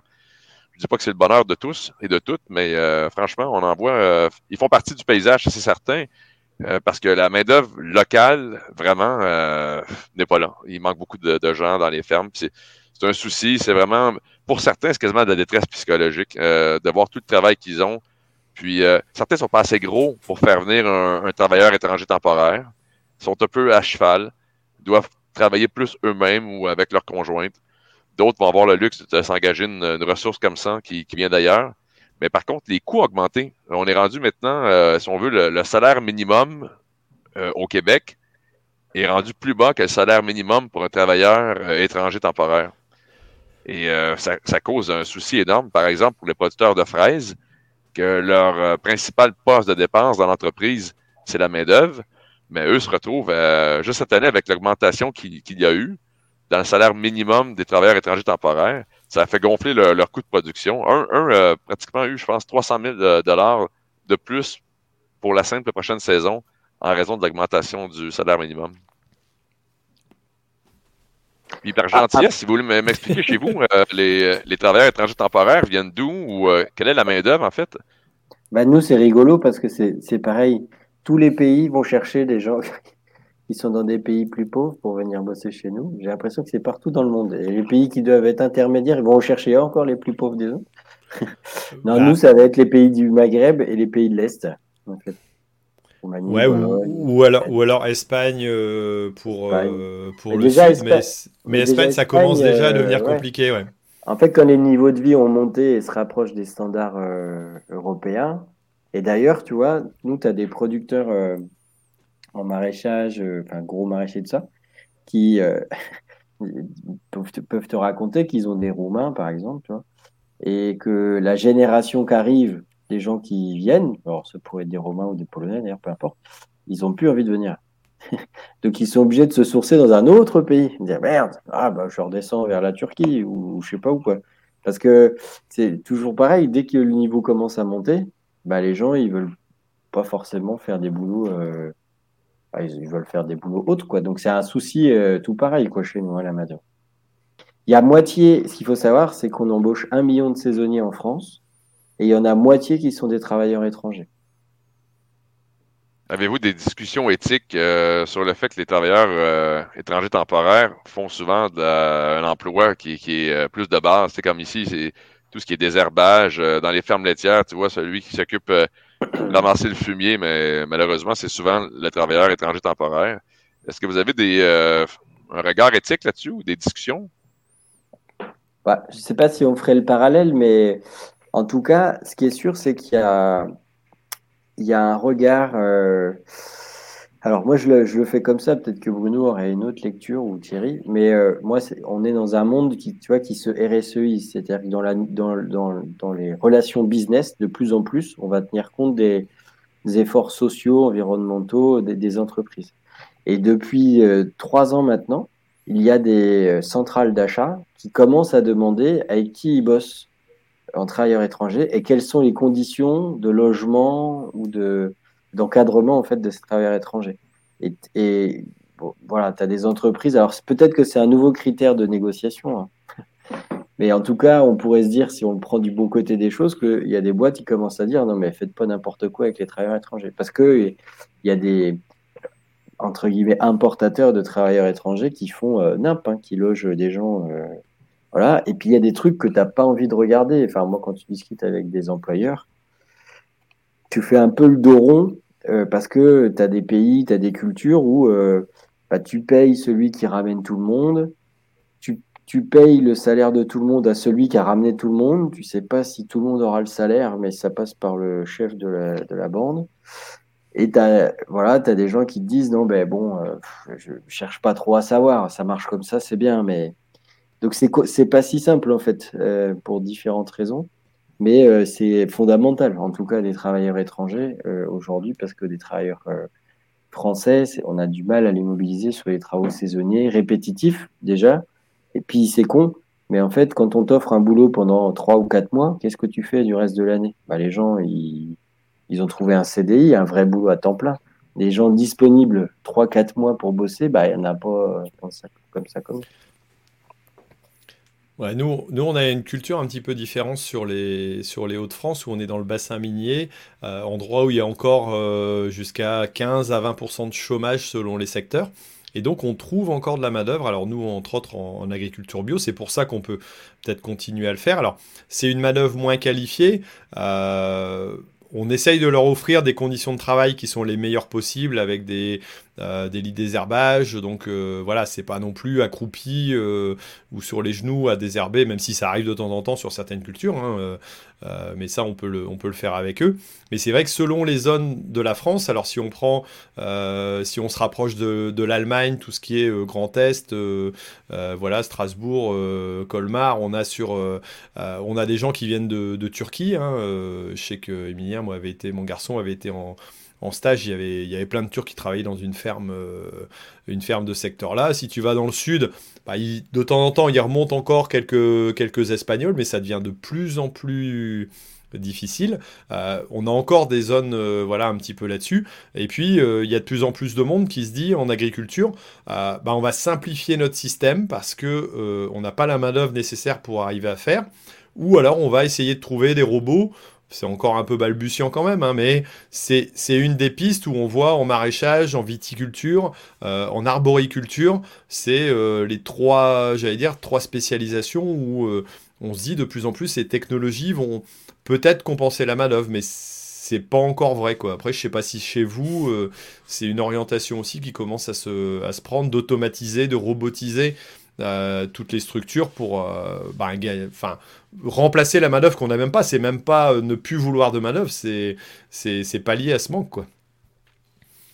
Oui, exact. Euh, on, est présentement dans des tests de, robotisation au niveau du maraîchage, euh, pouvoir même, euh, soit pour la récolte, concombre, etc., mais carrément le travail de sol. Même qu'il y a des, certains produits qui viennent de chez vous. c'est quoi? C'est Nayo? ouais. J'allais dire, ouais, c'est les plus présents certainement. Donc on les retrouve présentement. Ils font leur incursion ici, tranquillement. Euh, Thierry, je ne sais pas si je peux vous poser la question. Il y avait un, de tes sujets qui me semblait vraiment bon euh, au niveau de l'inflation, savoir comment ça peut affecter euh, les fermes chez vous au niveau des coûts de production. Bah c'est certainement le sujet qu'on pouvait évoquer juste après. Alors c'est vrai qu'on a... alors euh, on voit les courbes là qui sont en train de se croiser euh, et c'est pas évident, mais oui, euh, entre autres, tous les engrais, par exemple, les, ammonitrates, les, engrais même en phosphore et en potasse, ont fait un bond énorme, j'allais dire, l'année dernière. Là, on est dans une phase vraiment décroissante, mais en même temps que les prix des céréales, on voit que c'est en train de, de descendre et, a priori sur alors, on ne sait pas ce qui va se passer non plus demain, hein, mais là, on est plutôt sur une tendance de fond à dire ça va plutôt avoir tendance à descendre dans les deux sens, que ce soit les prix euh, des céréales, mais aussi des cultures. Donc, ça fait que euh, c'est vrai qu'on s'est posé un peu la question et, on voit les, prix des produits aussi et, nous de la vente euh, malgré tout des, contrats qu'on peut avoir. Alors je parle par exemple pour la pomme de terre ou les, pois. On a grosso modo des 30 à 40% de, prix de vente de plus sur l'année qui arrive ici, euh, pas sur l'année dernière où il y avait, j'allais dire, il y, a, un peu l'effet retardateur, quoi, mais avec des prix qui ont tendance à, monter et on le voit un petit peu dans tout. alors, je suis pas non plus trop dans, dans le côté viande et lait, mais, mais on l'a vu tout au moins. Est-ce que ça, ça s'estompe un peu Ça, je, je le suis un peu moins. Mais euh, oui, on a vu des évolutions quand même qui sont assez, euh, assez importantes dans les deux sens. Prix d'achat d'intrants comme prix de produit de vente. Quoi. On, Chez vous, on a une vraie inflation. Hein. Là, on a pris 15% en 2022. Hein. Euh, mais ce qu'il faut dire aussi, c'est qu'on avait l'habitude et la chance de payer un, caddie en France pas si cher que ça et on y consacrait depuis des années et des années à peu près 12% de notre budget familial. Aujourd'hui, on va aller vers les 15% minimum. Moi, je pense qu'on est en train de rattraper ce, retard. Le, tu prends le lait et la viande, c'est les, les, produits agricoles français qui n'ont pas augmenté pendant 30 ans. Hein. Donc forcément, là, aujourd'hui, il y a une grande marche à passer qui est très brutale. Alors, il y a l'énergie, mais pas que. Elle est très brutale et ça, c'est difficile à passer. Tu parlais des pommes de terre. Aujourd'hui, c'est ça. C'est carrément une, demande de, l'agriculteur, de l'industriel et donc auprès de la grande distribution de plus de 30% d'augmentation. Euh, là, c'est un vrai sujet aujourd'hui, l'inflation. Et, et, quand c'est sur l'alimentation, c'est très difficile. Hein. Euh, la première dépense, c'est le toit sur la tête. Hein. La deuxième dépense, c'est l'énergie. La troisième, c'est l'alimentation. Chez nous, c'est très, très compliqué de, d'amener l'opinion des gens à leur dire, vous savez, euh, on payait pas cher avant l'alimentation, aujourd'hui c'est voilà, c'est dur à avaler, mais c'est on, arrive à rémunérer le, le, producteur de lait, le producteur de viande, euh, voilà, c'est pas facile. Dis-nous Martin, toi c'est quoi ton avis là-dessus et votre, euh, votre état d'actualité, j'allais dire? Mais nous, c'est ça aussi, c'est pareil. Euh, il y a une augmentation euh, assez incroyable du, des intrants, le prix des intrants. Je parle à la ferme. en grande culture, le prix des engrais a augmenté beaucoup, comme chez vous, mais présentement, la diminution mondiale, on ne la connaît pas à cause que le dollar canadien s'est dévalué un peu. Alors, ça coûte plus cher, finalement. ça vient au même. L'augmentation, même si elle était énorme, elle n'a pas baissé pour les producteurs de grains. Euh, les prix, par contre, du grain sont encore hauts, sont encore très bons. Les fermes qui étaient rentables euh, avant la pandémie euh, le sont encore. Puis à cause que, justement, le prix des, cultures, le prix des récoltes est élevé, même si les intrants sont, chers, ils réussissent à dégager des, normes, des marges. Il y a des fermes qui ont fait beaucoup d'argent dernièrement, mais on remarque, à mon sens, une polarisation. Les petites fermes qui avaient des marchés des fois plus plus difficiles ou des produits nichés se retrouvent avec des prix un peu plus élevés que le consommateur, même s'il est reconnaissant envers l'agriculteur de, faire des produits locaux, le consommateur ne peut pas s'offrir aujourd'hui tout ça à cause de l'inflation dont on parlait du, panier d'épicerie globale. Puis ça fait mal à certains. Il y avait une productrice qui a développé un super bon produit, l'agneau nourri aux algues près, près de la mer. C'était c'est quelque chose de super, mais elle voit ses ventes vraiment chuter parce que y a des produits de la Nouvelle-Zélande qui rentrent, qui sont moins chers, et elle, son produit haut de gamme, elle ne réussit plus à, le vendre aussi facilement qu'avant, vu que tout a augmenté pour elle. Elle devrait le vendre encore plus cher, mais elle garde ses prix avec très peu d'augmentation parce que sinon, on va perdre à 100% son marché. Alors, oui, on voit vraiment euh, deux types d'agriculteurs. Ceux qui ont réussi à, surfer sur une vague haussière, autant les revenus ont monté puis les intérêts ont monté, mais d'autres, c'est pas le même ratio. Hmm.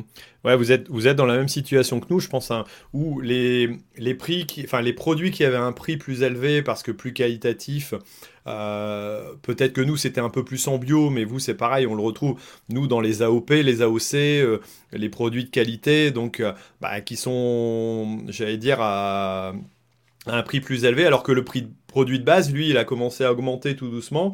par moment, tu as l'impression que ça se croise. Nous, il y a des produits bio euh, qui ont été vendus en conventionnel parce que euh, bah, c'était plus, plus, plus valable de le vendre euh, au prix du produit conventionnel alors que le, prix du bio avait plus le marché derrière. Donc on se retrouve à des, avec des choses qui sont un peu difficilement compréhensibles, mais je pense que chez nous aussi, il y a des, il y a des fermes. Alors, celui qui a bien vendu ses céréales, alors c'est pareil, hein, on est dans des prix qui ont augmenté, mais euh, globalement, euh, on a profité sur 20% du volume peut-être de, des prix les plus hauts, et encore si on est, euh, j'allais dire si on est malin, mais celui qui a bien vendu et qui a bien acheté, il, a un écart comme ça, alors que celui qui a vendu moyennement et puis qui a mal acheté, bah, il se retrouve aussi dans des écarts un peu plus, un peu plus importants. Après, globalement, je pense que celui qui a travaillé euh, en continuant dans ses habitudes, euh, se retrouve cette année quand même avec des productions euh, agricoles qui sont quand même un peu plus élevées, sauf dans le enfin peut-être pas dans le très haut de gamme, mais dans le, le moyen de gamme où on est dans, des, dans des qualitatifs un peu plus importants. Je sais pas ce que vous en pensez, JB et Bruno, mais on doit être dans ces, Bruno, fais pas un signe de tête, on est sur un podcast, donc on peut pas comprendre. non, non, mais non, mais ça colle ce que tu dis. Mais, tu sais, ce qu'on. Aujourd'hui, tu interroges les gens à l'entrée du supermarché avec les histoires d'inflation de, et de pouvoir d'achat. Ils vont te dire je veux, je veux du local, je veux du français, mais quand tu regardes dans le caddie à la sortie, c'est du premier prix parce que parce mm. qu'on a un problème de pouvoir d'achat, tout a explosé et, et puis bah, il faut faire des choix. Et malheureusement, souvent, en ce moment, chez nous, les choix, c'est l'assiette. Et l'assiette, c'est du premier prix. Et le gros souci qu'on a, hein, on a plein de productions qui, s'effondrent. Hein. On a même le sucre qui a des problèmes depuis aujourd'hui, mais pas, que depuis aujourd'hui. C'est que bah, on importe. À chaque fois qu'il y, a un, produit qui est plus français, c'est, ça manquera pas dans l'assiette, mais ce sera importé. Alors ça va, là, pas trop du, Canada. Hein. On a toujours la chance d'avoir du super canola qui vient de chez vous. Et puis aussi, il faut le dire, des, des, ce qu'on appelle les blés de force on a des super blés meuniers, pour avoir des, des, blés un peu plus techniques et plus euh, protéines, etc. Et on a, beaucoup de blés canadiens aussi. Voilà, ça fait la balle. Après, c'est tous les échanges mondiaux. Hein. Tout ça, c'est tout à fait normal. C'est ouais non mais c'est des évolutions qui sont pas pas forcément évidentes à accepter. Est-ce que chez vous c'est pareil? On, a l'impression ah il y en a un qui est en train de déballer euh, je sais pas quoi. Euh, est-ce que, est que chez vous c'est pareil? On a l'impression que le, le, panier de la ménagère il est plutôt attiré voilà, sur, euh, sur des produits plus restreints et que la qualité, bah, on, la, euh, on la met en limite. Mais tu, tu le disais tout à l'heure, quoi, c'est, complexe aussi quoi, ce, cette histoire de, de pouvoir d'achat. Quoi. Oui, puis nous en plus des forts doutes que les, les chaînes supermarchés s'en ont mis plein les poches de façon un peu honteuse. Il se retrouve présentement devant le Parlement pour euh, s'expliquer. C'est en cours parce que il y a plusieurs producteurs qui, euh, qui s'indignent du fait que leur prix à eux n'a pas tant augmenté. Un me parlait, par exemple, il, euh, il produit une forme de boisson. Son prix n'a pas augmenté, mais le supermarché a augmenté de 15% son produit sur les tablettes. Mais en bout de ligne, le consommateur, lui, se retrouve perdant regarde le producteur en disant Toi, tu fais du local, tu le vends plus cher qu'avant. Mais en réalité, le producteur, il dit Non, non, moi, je n'ai pas vendu plus cher. Euh, mais ça fait en bout de ligne que le consommateur a moins de sous pour dépenser, doit faire des choix plus limités. Puis, euh, ça fait mal. Ouais, on se retrouve dans, des, dans les mêmes conditions que chez nous. Alors, je ne sais pas si chez nous, les, la grande distribution se retrouve devant les, euh, devant les tribunaux pour ça. Bruno, toi qui es un grand spécialiste de la juridiction et, du syndicalisme français. devant les tribunaux pour ça Non, tout ce que je peux dire, c'est que le gouvernement, il essaie de montrer aux Français qu'il agit vachement. Donc la semaine dernière, il a, il a réussi à faire un, deal avec toute la grande distribution française, sauf Leclerc qui n'a pas voulu venir, en disant, voilà, on va faire un panier anti-inflation, on va cibler des produits, et puis on va faire le taf. Après, bon, au fond, Leclerc, il n'a pas tort. Il a dit attendez, c'est notre boulot, on le fait depuis toujours. Pourquoi faire une loi pour nous imposer 100 ou 200 produits? Voilà, on va toujours essayer d'aller au mieux pour le consommateur. Euh, on, fait le boulot. Bon, tout ça, c'était un peu de, la politique. Tu sais, c'est vachement difficile de légiférer là-dessus. Euh, on a essayé de faire une loi qui s'appelle euh, Egalim. c'est un truc de fou. à la base, c'est une super idée. En gros, on prend le prix du producteur et on dit voilà, on remonte jusqu'à l'assiette, hein, jusqu'au consommateur. On répercute tout, tout, tout, tout. Mais en fait, on s'aperçoit que ça ne marche pas, c'est trop compliqué. Vous, avez des réglementations euh, au Canada concernant les prix de vente euh, euh, Nous, en France, on a l'impression d'être les seuls producteurs à pouvoir vendre en dessous de notre coût de production, alors que euh, tous les autres, euh, j'allais dire, ont interdiction, enfin un supermarché a interdiction de vendre en dessous du coût de production d'un, euh, j'allais dire, d'un produit quoi. chez vous, comment ça se passe? Thierry, tu me poses une bonne question. moi, j'ai vraiment pas l'impression que qu'un épicier n'a pas le droit de vendre en dessous de son coût de, du coût de production d'un producteur. Je sais qu'il y a présentement un, projet sur un code de, un code d'éthique, une espèce de code finalement, c'est une base quasiment volontaire entre le, transformateur, l'épicier puis le producteur agricole pour essayer de respecter un peu tout le monde. Mais est-ce que ça va fonctionner? Est-ce que ça va changer les choses? Plusieurs ne le croient pas. Ouais, d'accord. ça reste quelque part. Euh, après, quelque part, la mentalité. Euh, euh, j'allais dire du nouveau monde, euh, qui est plus si nouveau que ça, mais qu'on appelle comme ça, c'est aussi de dire quelque part le libéralisme, c'est un peu plus votre culture, euh, et nous, c'est un peu plus de protectionnisme. Est-ce que tu le ressens aussi? Est-ce que tu le vois comme ça, toi? Mais Nous, on a la gestion de l'offre, comme vous le savez, pour tout ce qui est volaille, lait. Donc, c'est un circuit fermé dans ce cas-là. C'est mm-hmm. du protectionnisme, finalement. Oui. Mais puis ça, ça fonctionne super bien. les consommateurs. Parce que L'avantage, c'est que notre gestion de l'offre euh, n'est pratiquement pas subventionnée euh, ou très peu pour. Euh, ça fait en sorte que le, consommateur, oui, peut-être qu'il paie son, lait un peu plus cher qu'aux États-Unis, mais si on faisait le calcul, puis il est dur à faire ce calcul-là sur les subventions, savoir si le lait américain, par exemple, à quel niveau les contribuables ont dû subventionner la production, parce qu'ils ont des années excessivement difficiles, d'autres années excessivement payantes. Ici, c'est beaucoup plus égal. Le consommateur, par contre, paie, règle générale, plus cher ici. Mhm. Bon, ça, c'est pour, la, comme je mentionnais, la, volaille, le, lait. Les grandes cultures, par contre, puis le maraîcher, ça, c'est du libre marché euh, à fond. La grande culture, c'est basé sur la bourse de, Chicago. Mais le maraîcher, euh, c'est de l'offre et de la demande euh, pure et nette. puis parfois, les producteurs vendent vraiment en dessous de leur coût de production. L'été dernier, un exemple vraiment anecdotique, mais la betterave je pense que l'agriculteur s'est dit, euh, me, racontait que ça aurait été plus payant de, jeter euh, carrément toute sa récolte que de la vendre. Ouais, d'accord, il s'est retrouvé. C'est vrai que euh, pour souvenir, moi j'avais au niveau du prix du lait, on était à au moins une fois et demie, voire deux fois la valeur. Après, le coût de production d'un litre de lait, j'allais dire au Québec, n'est pas forcément la même qu'en France, parfois par rapport à l'organisation. Mais c'est vrai que là-dessus, vous avez gardé un marché fermé comme nous on l'avait avant, j'allais dire, avant l'évolution de la PAC euh, en 93. Euh, alors, pour, ça commence à remonter pour ceux qui ne connaissaient pas, mais c'est vrai qu'on avait un système de protectionnisme.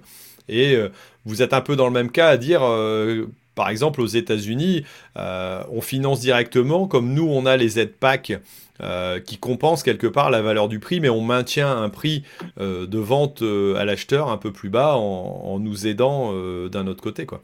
Mais bon, ça c'est c'est un peu les difficultés du, du problème. Allez, je vais, je vais peut-être essayer, on va peut-être essayer de conclure en, en, parlant des préoccupations des agriculteurs canadiens à l'heure actuelle. Est-ce qu'il y a quelques préoccupations qui sont j'allais dire plus en avant, c'est quoi? C'est le climat, c'est justement cette espèce de récession. Euh, euh, comment, comment tu le vois, toi, euh, ici, là, en direct du Québec? Ouais, mais le, gros son qu'on a présentement, c'est les taux d'intérêt qui, viennent gruger vraiment les fermes. Plusieurs sont endettés, plusieurs ont investi dans les dernières années en équipement, en infrastructure.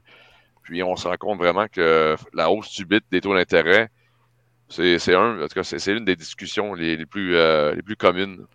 Alors, si, si je ne me trompe pas, chez vous, si vous êtes comme aux États-Unis, euh, les taux d'intérêt ne sont pas pris en fixe, mais en variable. Donc, c'est-à-dire que quelqu'un qui a pris un emprunt il y a trois ans peut se retrouver avec une augmentation des taux élevés. Je me trompe ou pas? Thierry, le Québec est la capitale canadienne du taux euh, variable, du taux très court terme. La statistique n'est pas nette, mais je pense que c'est 60 des, des, agriculteurs qui devront euh, renouveler leur prêt cette année ou en début d'année prochaine. C'est très court. Puis euh, il y en a plusieurs qui l'ont déjà fait d'ailleurs euh, avec les nouveaux taux. Et ça fait vraiment un impact majeur sur, sur les fermes. C'est ça, en fait, qui, je pense, qui, est plus préoccupant, c'est de voir si dans les prochains mois, si on va avoir encore une hausse ou si on se dirige avec le souhait de plusieurs vers une baisse. Hmm. Ça, c'est important à comprendre parce que c'est vrai qu'en France, on a l'habitude, nous, on parle d'augmentation des taux d'intérêt. Donc c'est vrai qu'on en parle maintenant. Euh, on arrive à des taux qui sont plus élevés. Hein. On était euh, en dessous d'un pour cent. On arrive à, je sais pas si on est à 3, euh, 3, 3,5 euh, actuellement, j'ai pas les, cotations en, vue, mais c'est le taux d'emprunt qu'on va prendre pour les 15 prochaines, années de notre emprunt. Par contre, si on en a souscrit un il y a 3 ans, euh, à 1% d'intérêt, on gardera pendant ces 15 ans 1% d'intérêt. Ce qui n'est pas le cas en général aux États-Unis ou, euh, comme tu viens de le dire, au Canada. Ça, c'est important, je pense, de le, de le comprendre en disant que bah, voilà, si, si, vous le prenez à 4% et puis qu'il baisse, ben c'est très bien, vous en profitez, c'est du variable. Mais euh, à l'inverse, ben, ça peut emmener des, des fermes, euh, voire des, des particuliers dans, dans, des conditions hyper compliquées. Quoi. Oui, puis la machinerie aussi, euh, peut-être mhm. même que vous pouvez, partager, vous pouvez me partager un peu votre, votre réalité.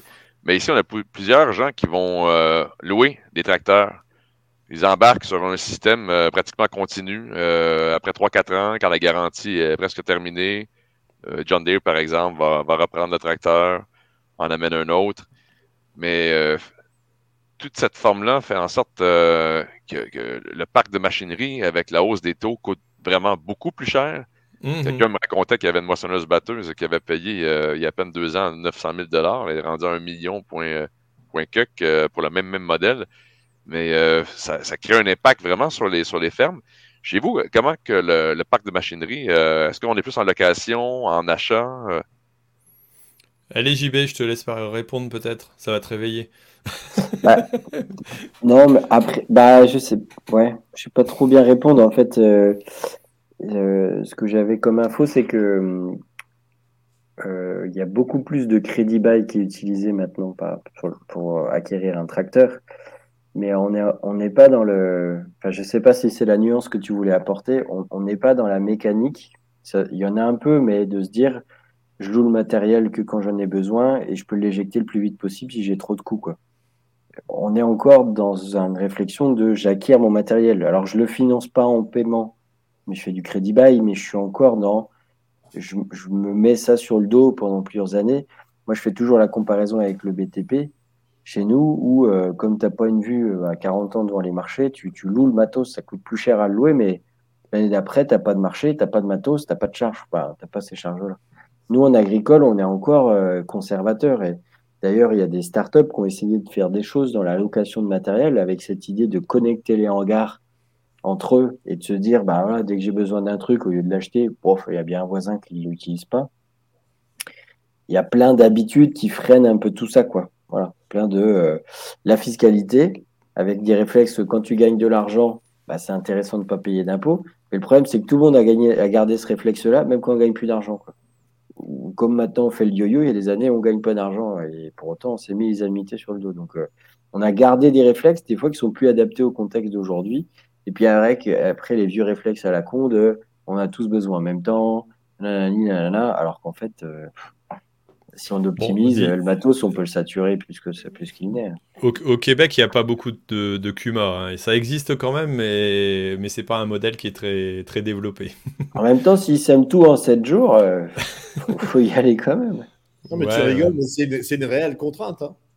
Ah bah oui, et pour le coup, c'est pas comme nous, tu vois, parce que nous, on va se dire, par exemple, on sème tous en même temps. Bah, sans déconner, à l'automne, euh, tu prends la plage de 7 jours, euh, tu connais des. Enfin, en fait, elle fait 3 semaines en réalité, fait pas 7 jours. Quoi. Donc, euh, c'est pas tout à fait le même contexte. Oui, mais par contre, si je peux mettre un bémol, il pourrait y avoir plus de documents ici, puis sans, sans, même avec la, les fenêtres de, de semis puis de, de récolte qui sont peut-être un peu plus courtes. Il, les, il, y a des gens qui sont en Cuma qui, qui adorent le système, mais on remarque que l'agriculteur québécois préfère posséder son propre parc de machinerie que devoir aller chez le voisin ou demander à l'autre de lui, lui reprêter le tracteur. Mais euh, les gens, les conseillers en gestion le mentionnent, ce qui est vraiment, dans certains cas, le plus performant, c'est d'aller euh, en sous-traitance, d'avoir des travaux à forfait. Et euh, il y a des gens qui persévèrent à faire eux-mêmes leurs travaux, à acheter leur machinerie, avoir leur récolteuse, leur tracteur, mais pour leur superficie, ils feraient beaucoup plus d'argent en faisant appel aux, euh, farfetteurs. Hmm. Bon, après, nous, c'est une tendance qu'on voit aussi chez, euh, chez des agriculteurs. Alors, peut-être pas dans le sens de. J'allais dire, l'agriculteur, il est attaché comme, comme vous, je pense, à, à sa machine. Alors, euh, je vais pas faire le, le mauvais, la mauvaise blague de dire que c'est celui qui est la plus grosse, mais c'est à peu près ça quand même. Hein. C'est la euh, réussite sociale, ça, non? C'est ouais, c'est voilà, j'ai mon beau tracteur, il est il est vert, bleu, jaune, je sais pas, mais en tout cas. Euh, c'est à moi et cette je pense que cette couleur on va lancer un débat sinon attention ça va être compliqué mais voilà on, on, on, a on a cette problématique là après, on voit arriver, euh, j'allais dire, le travail à façon aussi, euh, parfois sur des fermes où euh, tout simplement les, agriculteurs sont moins impliqués dans leur ferme parce qu'ils ont d'autres activités, ils sont double actifs ou, ou tout simplement ils ont récupéré les terres de famille, ils continuent, ils veulent les, les mettre en valeur pour pas dire les exploiter, mais ils sont sont pas dessus. Donc et, ça, ça simplifie l'organisation. Alors, ça diminue certainement la charge de matériel, mais ça, euh, ça rend aussi, j'allais dire, euh, l'attrait vers une agriculture euh, plus responsable, d'agriculture de conservation des sols, de, j'allais dire, plus respectueuse dans l'environnement, plus délicate, parce que tu es, obligé de faire vite et bien, quoi, pour arriver à t'en sortir dans ces, dans ces cas-là. Il y en a même qui ont des chaînes YouTube. Il y en a même qui ont des chaînes YouTube. Euh, quoi, tu parles de double actif, c'est ça? Oui. ouais, mais il y en a qui font des, des, trucs sur Twitter aussi, non? Ça arrive? Ou il y en a qui produisent des pâtes? Ouais, mais c'est le même boulot, ça. C'est le même boulot, ça. Ça reste de l'agriculture. Pourquoi communiquer sur l'agriculture, c'est pas important? C'est un boulot aussi. bon, on arrive, on arrive à peu près à la fin de de, cette, ah, euh, de ces sujets, mais on va laisser allez, JB continuer un petit peu. mais si j'ai une question, parce que tu lui as dit, parce que soyons positifs, parce que sinon on fait encore une discussion de paysans qui n'est pas content, qui gueule. Qu'est-ce que, pour toi, là, euh, de l'autre côté de l'Atlantique, quel est le signal positif, la, belle note, euh, les belles tendances pour les années à venir sur l'agriculture québécoise? Ben, Sans conteste, c'est carrément la demande il y a des gens à nourrir. Il y a une population qui. Euh, la demande pour la nourriture, nourriture de qualité, euh, tout ce qui est salubrité, on voit que c'est en hausse. Les grandes chaînes veulent de plus en plus avoir des produits euh, hyper fiables. Alors, on sait que l'alimentation produite par les, les producteurs agricoles d'ici, ben, elle va toujours être demandée. Alors, c'est quand on regarde l'horizon, faut, faut, on peut juste être positif parce qu'il va toujours avoir plus d'humains à nourrir. C'est ça. Alors ça c'est con parce que chez nous ça donne l'impression que c'est moi qui vais être négatif. On a des politiques qui sont plutôt à, dire qu'il faut réduire notre productivité. Alors qu'il y a du monde à nourrir. La politique européenne actuelle, mais bon, ils ont réussi à faire demi-tour sur les moteurs thermiques, ils feront peut-être demi-tour aussi là-dessus. Hein. ils vont comprendre qu'on a quand même 850 millions de personnes qui crèvent de faim sur Terre. Donc, attendons de voir. Parce que vous parlez de la, politique verte, de mettre plus de, terre en jachère. Le, Green Deal, ouais. ouais. Ouais, et puis, et puis je rajouterais par rapport à un échange qu'on avait tout à l'heure, mais je rajouterais pas trop, sinon on est reparti pendant 4 heures. c'est que, tu vois, en France, on, on est très. Euh, il y a beaucoup de monde qui ont des beaux discours sur comment faut produire, patati, patata, faut que ce soit plus bleu, plus vert, plus machin, plus truc au bidule. Là, on vient de finir le salon de l'agriculture. À chaque début de salon de l'agriculture, on peut faire l'état des lieux des parts de marché qu'on a perdues. 70% des, des, fruits euh, importés euh, en France, 40% des volailles, et puis on peut les décliner comme ça, là, depuis 10 ou 15 ans. Donc on, peut dire le modèle français, il est beau, il est vertueux, mais plus ça va, moins il est dans l'assiette. quoi. Et là, c'est un truc de fou. Les agris, enfin moi je pense, euh, on a tous du mal à comprendre en fait l'orientation, alors qu'effectivement, on devrait tous être attirés par le fait que on doit nourrir, ça c'est un sujet, on doit faire mieux pour sauver la planète, c'est-à-dire qu'on est, on est une partie des solutions sur le carbone, euh, on devrait euh, tous être super glorieux de ça. Et non, en fait, nous, on nous impose des trucs et on bouffe l'inverse dans l'assiette. La, dans c'est un truc de fou, quoi. C'est vraiment un truc de fou. Alors JB, j'aime bien quand tu dis qu'il faut partir sur une note positive et que tu nous pars sur une note bah aussi positive que celle-là. ouais, c'est pour ça que je dis, euh, alors qu'en fait, on a plein de leviers de nourrir et en fait, même pour la planète, on a, enfin, l'agriculture, c'est un sérieux atout pour euh, travailler sur les gaz à effet de serre. Quoi. Alors on en dépense, mais on peut en capter beaucoup. Quoi. Euh, bon, alors est-ce que le côté positif, c'est pas de dire que justement on voit le développement de l'intérêt pour euh, le carbone et quelque part, c'est ce que le FOL nous a sorti il y a une vingtaine d'années maintenant Non, je me trompe, non, c'était il y a 10 ans. 15 ans, et tu dis ça vient seulement arriver. alors est-ce que ça va aider les agricultures françaises ou européennes à, à se développer? Je sais pas. Bon, Bruno, tu as, un petit mot à dire là-dessus? Un, petit mot positif euh, Salut, salut, Clairement, on a la solution dans nos, dans nos champs, on sait tout faire. Hein. Regardez, on a parlé de nourrir, on a parlé d'énergie, euh, on n'a pas parlé de tout ce qui est produits biosourcés, matériaux de construction. Euh, on sait absolument tout faire et on sait faire du décarboné. Le pétrole, on peut s'en passer là tout de suite maintenant. Hein. C'est une question d'argent, hein, bien sûr, et puis de, temps. Hein. Mais on a, cette chance d'avoir, euh, la solution dans nos champs. Donc, euh, il faut qu'on fonce et puis, et puis aller capter, euh, le grand public parce que c'est ce qu'on fait. C'est ce que tu fais, Thierry. Une fois qu'on a le grand public avec nous, et eh ben, on a, une fois qu'on a expliqué bien nos métiers. tiens, c'est une question qu'on n'a pas posée. Est-ce qu'il y a beaucoup d'influenceurs qui expliquent leur métier au Québec?